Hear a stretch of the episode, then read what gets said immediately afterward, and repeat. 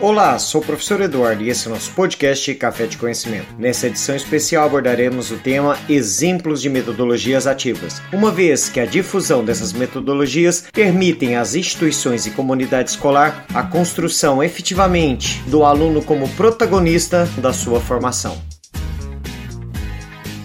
As metodologias ativas são processos de aprendizagem que o aluno participa ativamente da construção do conhecimento. Ela é centrada principalmente na figura do aluno, portanto, incentivando a assumir o controle, buscando conhecimento, desenvolvendo mais autonomia e participação nas aulas. Para entender as práticas desse conceito que é a metodologia ativa, explicaremos a seguir como funciona alguns exemplos de metodologias ativas.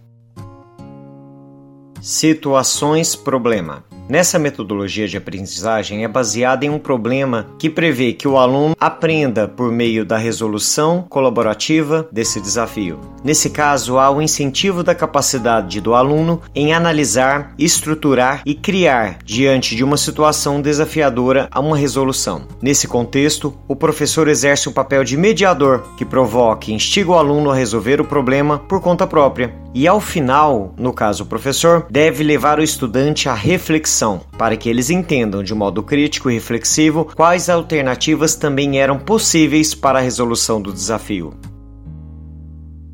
Desenvolvimento de projetos. Nessa metodologia ativa, os projetos demandam que o aluno elabore um projeto e faça por conta própria o seu desenvolvimento. Ele é um exemplo da chamada cultura do faça você mesmo, no qual o aluno aprende enquanto faz a atividade. Nessa situação, o aluno desenvolve a capacidade de analisar e resolver problemas por meio de etapas e ações coordenadas. Além disso, os projetos devem ser desenvolvidos em grupo muitas das vezes para que seja possível a construção de forma colaborativa.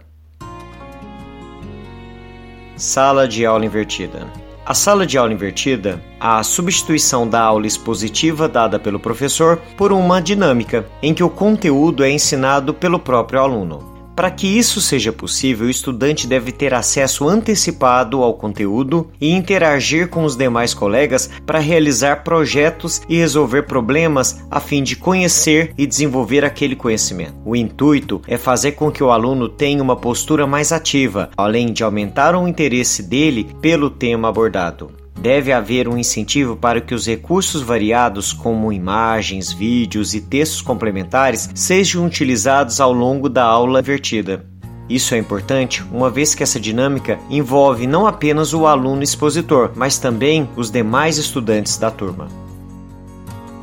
Aprendizagem entre pares ou equipes. No método da aprendizagem entre pares ou equipes, as atividades são desempenhadas pelo professor com o objetivo de fazer com que o aluno colabore com um colega ou um grupo maior. Assim, eles são estimulados a dividir tarefas, definir prazos, montar apresentações e explicar os seus resultados. O professor tem papel de incluir nessa etapa um feedback, uma vez que a análise do desempenho do aluno, mostrando seus erros e acertos, é fundamental nesse processo. Ensino híbrido. O ensino híbrido é uma mescla entre dois modelos de ensino, presencial online. Por isso, a modalidade híbrida apresenta características desses dois formatos. O aluno deve criar inicialmente um cronograma de estudo estabelecido em comum acordo com o professor para que aconteça a aula e a gestão do tempo do aluno para que o ritmo de estudo e aprendizagem possa ser desenvolvido. Lembrando, o aluno é protagonista por desenvolver o seu próprio momento de estudo.